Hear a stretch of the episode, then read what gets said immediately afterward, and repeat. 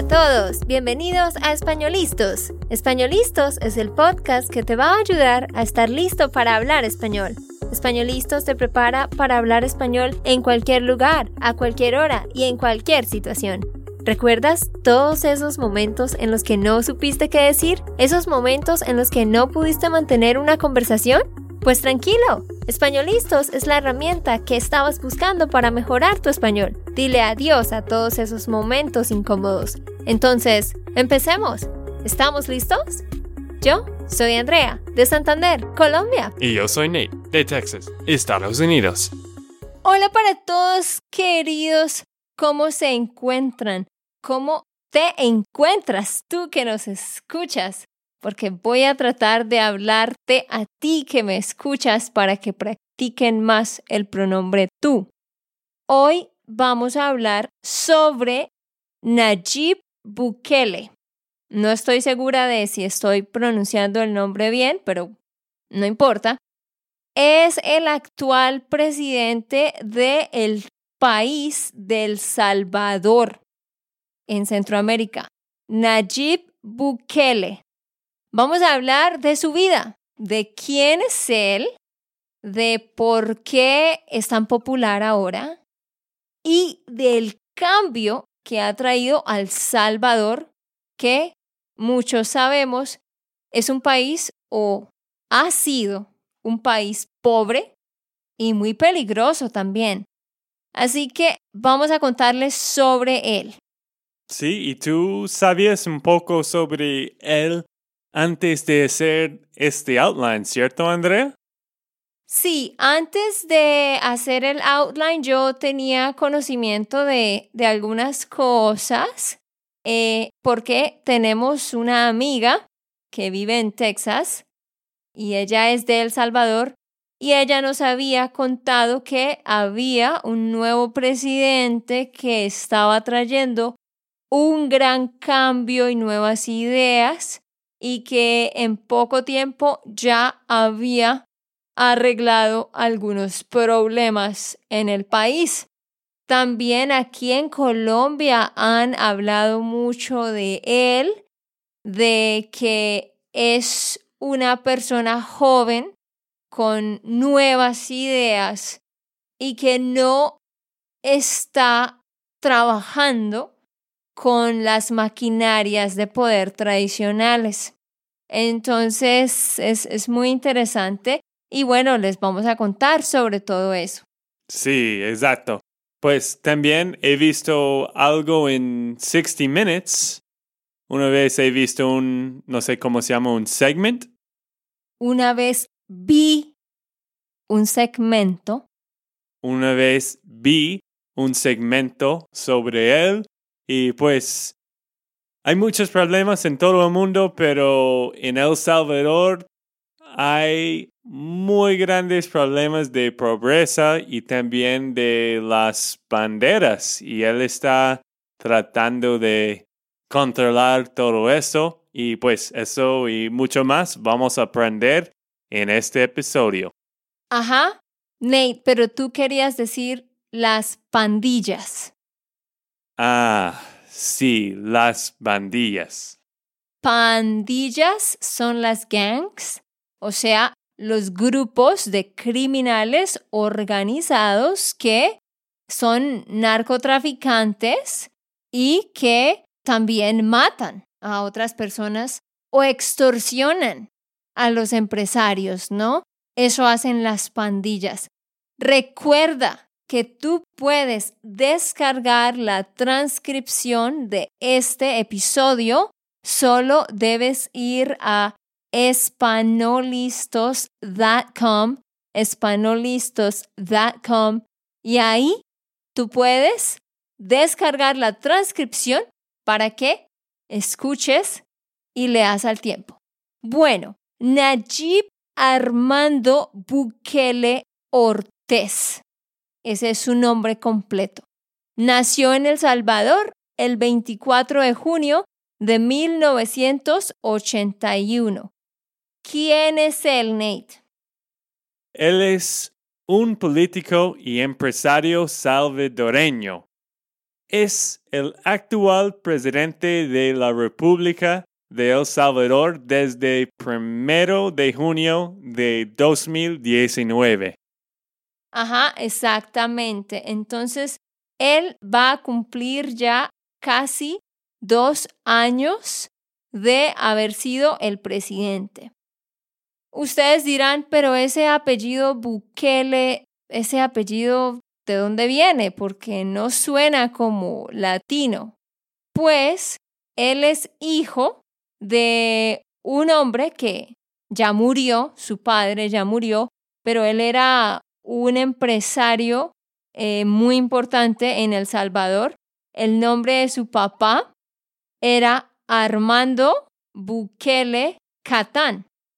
Él era un doctor en química industrial de origen árabe palestino.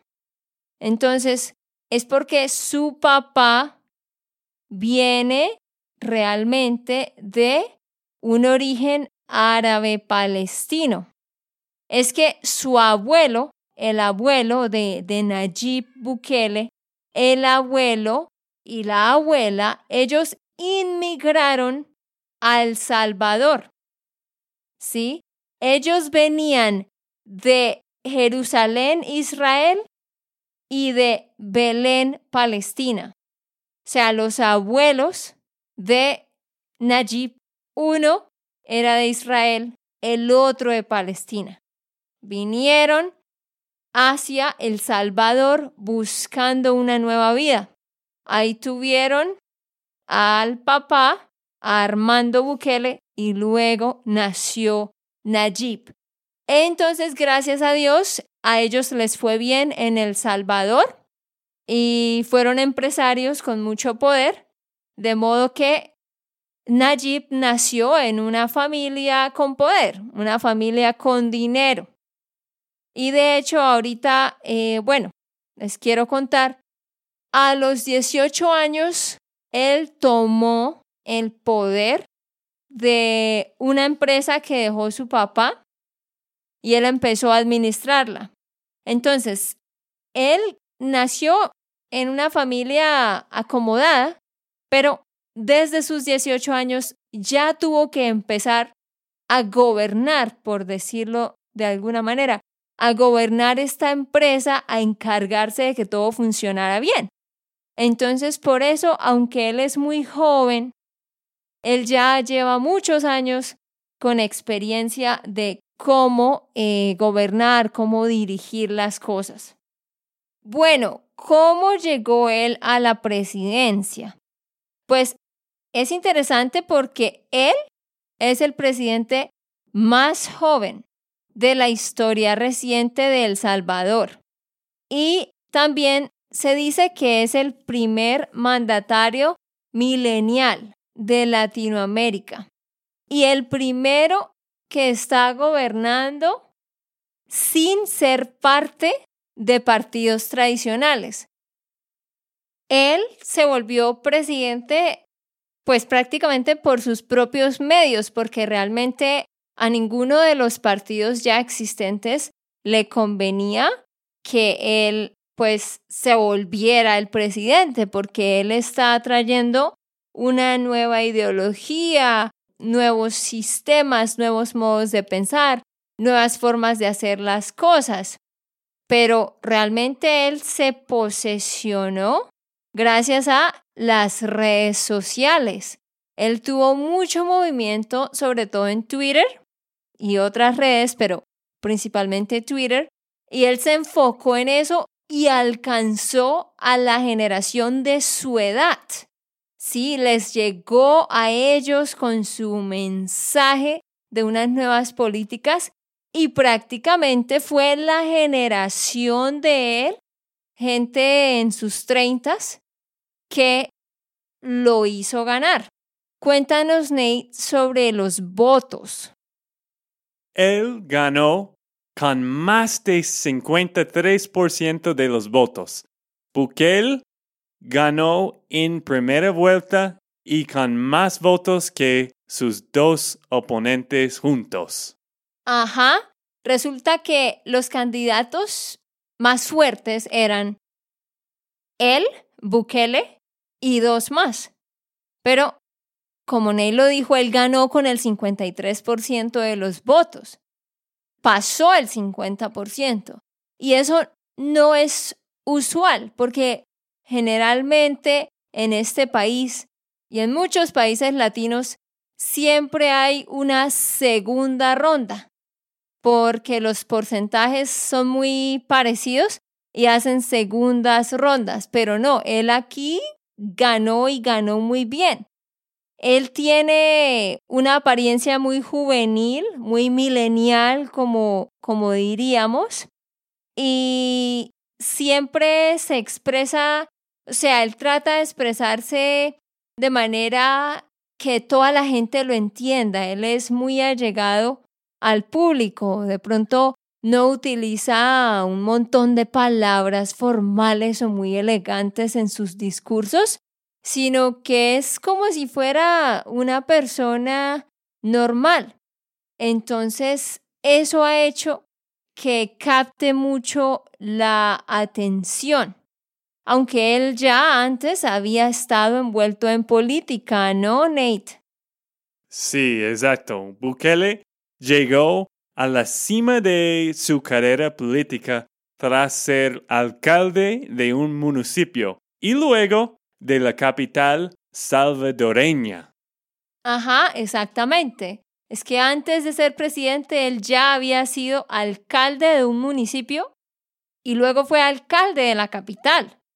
Entonces, la gente ya había podido ver que pues él realmente era un buen gobernante, honesto, responsable, que realmente trabaja para el pueblo.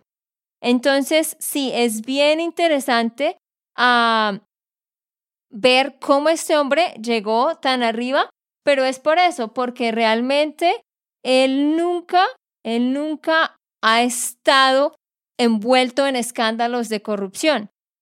La gente está decepcionada de los partidos tradicionales porque siempre se han visto envueltos en corrupción y han generado grandes problemas que afectan el país. Pues es lo que hemos visto, un país con pobreza, un país con grandes tasas de crimen y de homicidios, pero esto es algo que durante el tiempo que Najib fue alcalde en este municipio y en la ciudad, pues nadie vio nada por ese estilo y él ha sido muy independiente en las cosas que hace, en el sentido de que no se ha conectado, como dije, como con otros partidos y eso es lo que a la gente le ha gustado. Entonces, bien interesante este, un líder joven que se está levantando. Dios quiera sea reelegido porque ya se han visto cambios en El Salvador. Y bueno, realmente nosotros, la juventud, eso es lo que realmente nosotros esperamos que, que pase en toda Latinoamérica, ¿no? Que vengan nuevas mentes, eh, nuevos pensamientos de esta nueva generación, porque como todos bien saben, en toda Latinoamérica hay mucha corrupción. Pues en todo el mundo hay, hay corrupción, obviamente, pero en especial en Latinoamérica, la mayoría de países siempre han sido gobernados por las mismas familias, generación tras generación, las mismas familias, las mismas corrientes, los mismos partidos, y no le han dado oportunidad a la nueva generación de que pueda eh, gobernar de una manera diferente. Entonces, créanme que toda Latinoamérica admira mucho a este presidente Nayib Bukele y toda mi generación queremos una copia de él en nuestros países. Bueno, sí, y un aviso también es que él solo ha gobierno, ha gobernado. Ah, sí, claro. Él solo ha gobernado por como dos o tres años, ¿cierto? No, Nate, eh, lo que dije al principio, eh, a mitad del 2021 serán dos años. Bueno, y mi punto de eso es que todavía no ha pasado muchas cosas. Hay que averiguar en el futuro también, porque alguien puede pensar que él es un muy buen presidente, pero realmente quién sabe si está haciendo todas las cosas bien. Pero no es de decir malas cosas de él solo para decir que pues cada persona es un humano y tristemente el poder corrupta la mayoría de gente, ¿no? El poder corrompe. Gracias. El poder corrompe la gente muchas veces. Ajá, exactamente. Pero algo que, que han resaltado muchísimo de su labor hasta ahora es que el número de homicidios, un homicidio es cuando una persona mata a otra, el número de homicidios ha reducido eh, significativamente. Es que lo que pasa es que en El Salvador ha habido, eh, desde el gobierno de él, como un promedio de dos homicidios por día. Ese es como el promedio, lo cual es bastantísimo, obviamente. Pero este país ha llegado a tener 15, 16, 20 asesinatos o homicidios diarios. Entonces, de pasar de 20, 17, 15, 12, 10 en promedio por día a llegar a 2, es un gran avance. Sin embargo, él sigue luchando contra las pandillas porque es que, tristemente, las zonas que son más pobres están dominadas por las pandillas y ellos hacen lo que quieren.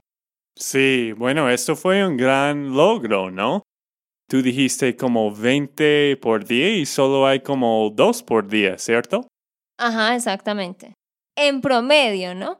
Porque obviamente, bueno, hay algo que, que se debe mencionar que sucedió durante su primer año de gobierno y es que hubo mm, una catástrofe que fueron 60 matanzas, 60 personas muertas. Y según las investigaciones, estos homicidios fueron dirigidos por pandilleros que estaban en la cárcel. Porque es que allá es una guerra constante de pandillas. Hay varias pandillas y se enfrentan constantemente entre ellas. ¿Y por qué se enfrentan? Porque están peleando por el poder. ¿El poder de qué? De distribuir la droga. O, por ejemplo, ellos tienen... Vamos a poner un ejemplo. Pensemos en la ciudad de Nueva York y está Brooklyn y está Manhattan, ¿sí? Como tres territorios cerca. Digamos que cada pandilla tiene eh, posesión sobre cada uno de estos territorios. Entonces, Claro, ellos tienen el derecho de extorsionar a los dueños de los negocios de cada uno de estos territorios. Entonces, por ejemplo, ellos están constantemente peleando porque, por ejemplo, una pandilla quiere entrar a extorsionar a los dueños de negocios de Nueva York, cuando a ellos solo les corresponde Manhattan, ¿sí? Entonces pelean por eso, porque no, esta sección nos pertenece a nosotros y a usted le pertenece esa sección. Están constantemente peleando por cuáles son las áreas que ellos pueden gobernar. Sí, entonces por eso se matan unos a otros. ¿Y qué es extorsionar? Y eso pasa también aquí en Colombia y en todos los países de Centro y Latinoamérica realmente. No sé si pase en Estados Unidos o, o en Europa o en otros países. Me imagino que sí. Sí, pero es que en El Salvador ya es, o sea, es increíble la cantidad de poder que estas pandillas tienen. Pero extorsionar es que un pandillero llega a un negocio, por ejemplo, alguien que vende comida, y le dice, bueno, todos los meses tú tienes que pagarnos 100 dólares, por ejemplo. Si tú no nos pagas 100 dólares, te vamos a matar. Literalmente hacen eso. Entonces la persona les tiene que pagar una mensualidad. Eso es extorsionar a un dueño de negocio. Y en El Salvador han matado a muchos dueños de negocios, sobre todo pequeños, porque ellos no tienen plata para pagarles. Entonces ellos los matan para que los otros dueños de negocio vean que esto es en serio, que si ellos no les pagan también los van a matar. Entonces, les explico eso para que entiendan un poquito el contexto del el tipo de crímenes que se viven a día a día en El Salvador y es contra eso que el presidente está tratando de pelear porque es la problemática más grande, pero obviamente estas son organizaciones que llevan años y años y es muy difícil combatirlas. Sí, está muy fuerte en el país y, con todo esto de corrupción y lo que he visto en Colombia también es que corrupción es un parte de, de la cultura y ellos están acostumbrados de la corrupción. Es como una cosa que ellos quieren hacer para avanzar en la vida. Sí, yo, yo entiendo lo que estás tratando de decir, que como hay tanta corrupción, ya las personas del común empiezan a ser corruptas también. O sea, ya, como tú dices, se vuelve parte de la vida. Como hay tanta maldad y tanta corrupción, la gente siente que, que ellos también tienen que ser corruptos, porque si no, los demás se van a aprovechar de ellos. Exactamente, tristemente que sí. Pero bueno, ahí ya ustedes tienen un contexto de, de qué es, es lo que está pasando. Pero sí, todo el mundo está muy contento con este presidente que ha demostrado ser honesto, que cumple lo que dice, que ha cumplido sus propuestas. De hecho, el año pasado, 2020, durante la pandemia, eh, se hicieron varias encuestas en el país y el 97% de los ciudadanos estaba de acuerdo con la forma en la que él estaba conllevando la pandemia. Entonces, al parecer, todos estaban muy contentos con el manejo que él le dio. Pero, ¿qué fue algo que él hizo cuando llegó el coronavirus, Nate? Cuando interrumpió. Bueno, Nate, está bien, esa palabra es difícil y es nueva para ti. Ustedes saben que estamos leyendo de un outline. Irrumpió. Irrumpir es un sinónimo de aparecer. Cuando irrumpió el coronavirus, o sea, cuando apareció el coronavirus, ¿qué pasó? Él cerró las fronteras y los aeropuertos y impuso una cuarentena obligatoria para todo el mundo, excepto los empleados del gobierno de hospitales, farmacias y otros sectores específicos. Algo muy común, ¿no? En, en todo el mundo en 2020, ¿no? Tenía que cerrar todo. Ajá, sí, él hizo lo mismo que hicieron los demás, pero hubo algo en especial que él hizo, que aquí en Colombia lo hicieron, pero solo en Bogotá. Y fue que, pues, en El Salvador hay muchas personas que trabajan informalmente, o sea, personas que, por ejemplo, venden empanadas en un semáforo o venden dulces o personas que limpian los vidrios de los carros. O sea, personas que son muy, muy pobres y que el único dinero que consiguen es vendiendo cosas en la calle, comida o otras cosas. Cuando esas personas dejaron de trabajar y se guardaron en sus casas, esas personas no tenían un empleador, un jefe, que le fuera a pagar ningún dinero. ¿Sí? Acá en, en estos países nosotros no tenemos eso de file for unemployment, lo de aplicar como desempleado para obtener un beneficio. Eso realmente no existe. Solo algunas personas tienen acceso a eso, pero los más pobres no. Entonces, algo que todo el mundo resalta que hizo Najib fue que él a esas personas muy pobres no les exigió pagar servicios públicos ni pagar arriendo y también les dio muchos mercados. ¿Qué son los servicios públicos? Son como the bills, pagar electricidad, pagar agua, pagar gas. Eso es algo que todas las personas deben hacer. Pero él no le pidió a esas personas de bajos recursos pagar por los servicios. O sea, el gobierno no les cobró por esos meses de servicios y ellos siguieron usando el agua, la electricidad, todo sin problema. También esas personas no tuvieron que pagar el arriendo o la renta. Sí, todas las personas que estaban en ese círculo social no fueron obligadas a pagar la renta y el gobierno les dio un mercado constante. Aquí en Colombia hicieron lo de los mercados, en algunas ciudades las personas no pagaron los servicios, pero eso no fue en todo el país. Entonces, fue el único presidente que hizo que eso sucediera en todo el país y eso benefició mucho a las personas pobres. Sí, me parece una gran idea, pero también es difícil porque de todo eso del coronavirus, los pobres son más pobres y los ricos son más ricos, tristemente, ¿no? Lo que ha cambiado y pues me imagino que ya tiene muchos deudas también, ¿no? Después de, de hacer todo esto. Sí, o sea, es, es difícil, la verdad, poder juzgar a un presidente por lo que hace o no hace, porque todos somos humanos y nadie estaba preparado para esta pandemia, entonces es difícil poder decir como qué es lo correcto y, y, qué es lo incorrecto de hacer, ¿no?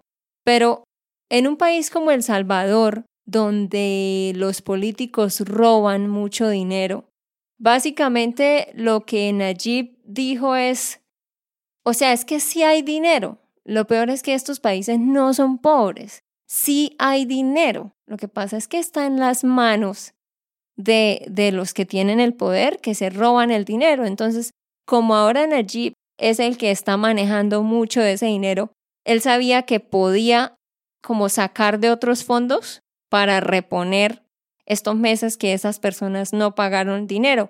Pero es algo que no todos los países pueden hacer, etc. El punto es que al menos estas personas no les fue tan difícil.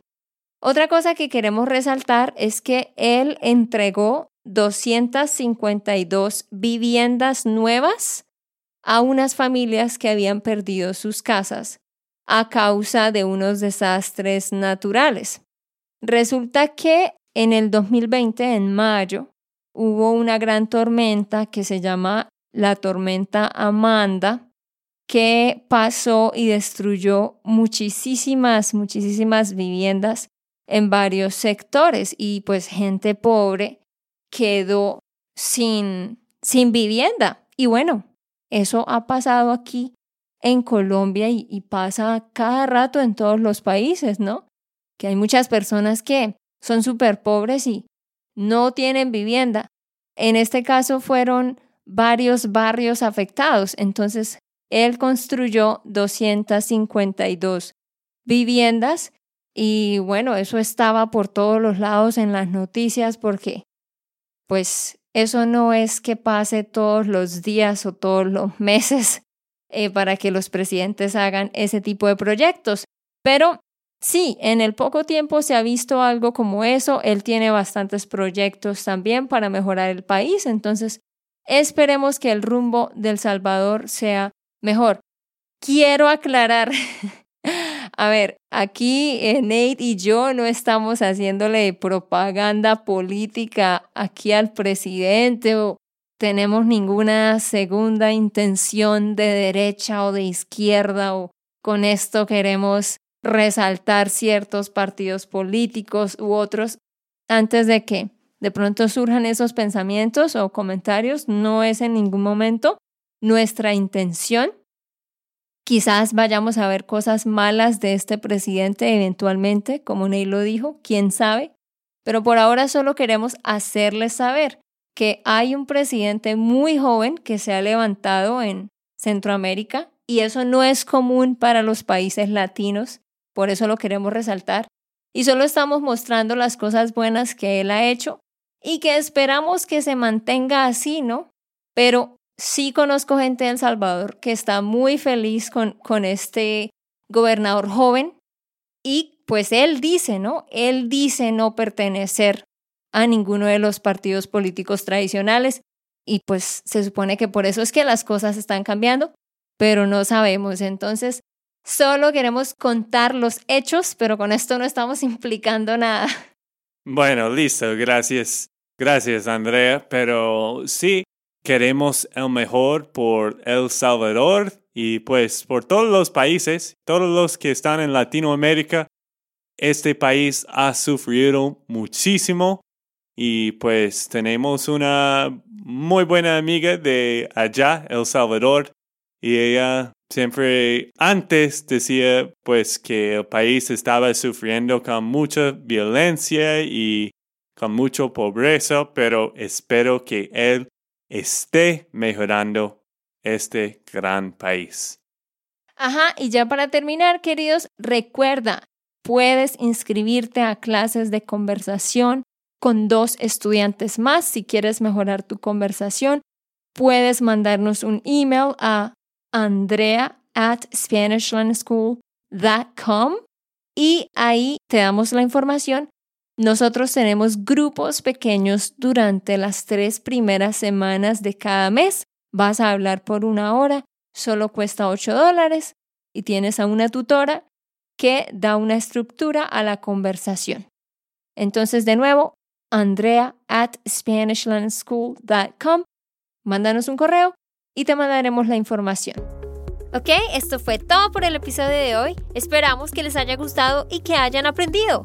Y recuerda, si sientes que estás listo para aprender español, solo da un clic en Español Listos. No olvides dejar tus comentarios de lo que te gustó y los temas que quieres que tratemos. Suscríbete y déjanos tus reseñas. Españolistas les dice chao chao y, hasta, la próxima.